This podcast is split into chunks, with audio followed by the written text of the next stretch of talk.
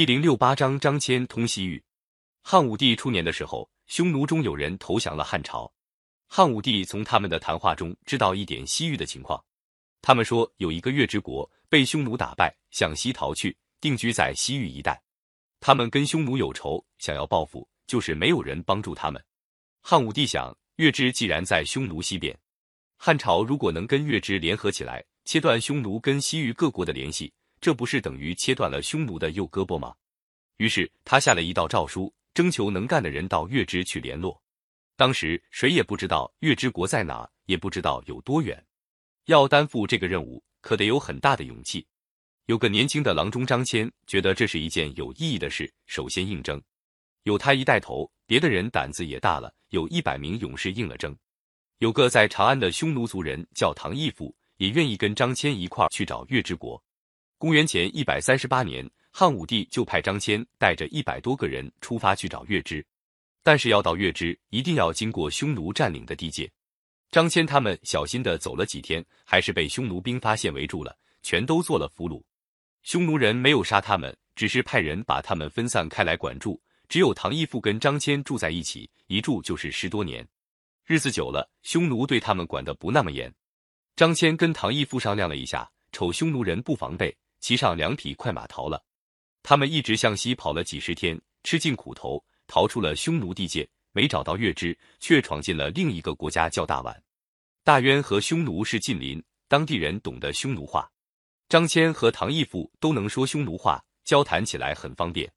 他们见了大宛王，大宛王早就听说汉朝是个富饶强盛的大国，这会儿听到汉朝的使者到了，很欢迎他们，并且派人护送他们到康居，再由康居到了月支。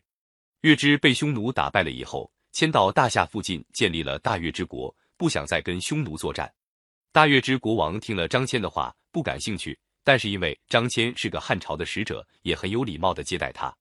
张骞和唐义父在大月氏住了一年多，还到大夏去了一次，看到了许多从未见到过的东西。但是他们没能说服大月之国共同对付匈奴，只好回来。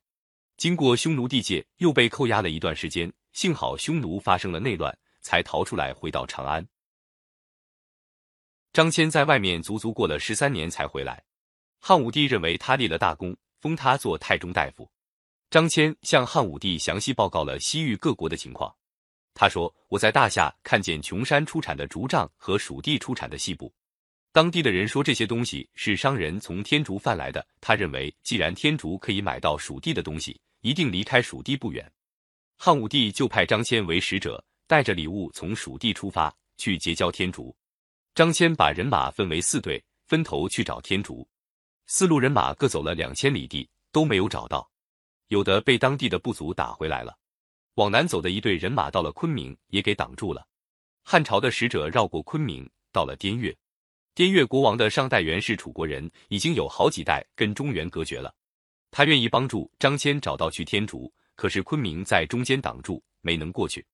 张骞回到长安，汉武帝认为他虽然没有找到天竺，但是结交了一个一直没有联系过的滇越，也很满意。到了卫青，霍去病消灭了匈奴兵主力，匈奴逃往大沙漠北面以后，西域一带许多国家看到匈奴失了势，都不愿意向匈奴进贡纳税。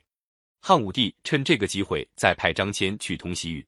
公元前幺幺九年，张骞和他的几个副手。拿着汉朝的荆节，带着三百个勇士，每人两匹马，还带着一万多头牛羊和黄金、钱币、绸缎、布帛等礼物去结交西域。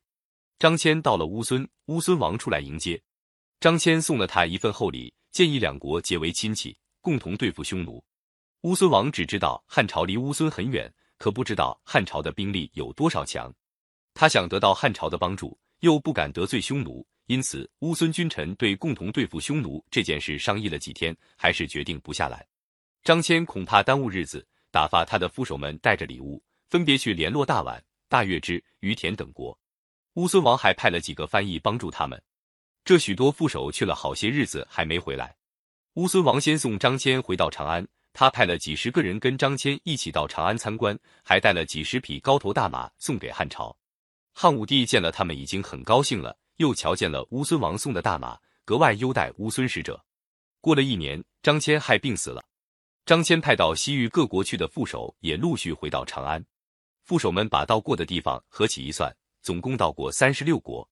打那以后，汉武帝每年都派使节去访问西域各国，汉朝和西域各国建立了友好交往。西域派来的使节和商人也络绎不绝。中国的丝和丝织品经过西域运到西亚，再转运到欧洲，后来人们把这条路线称作丝绸之路。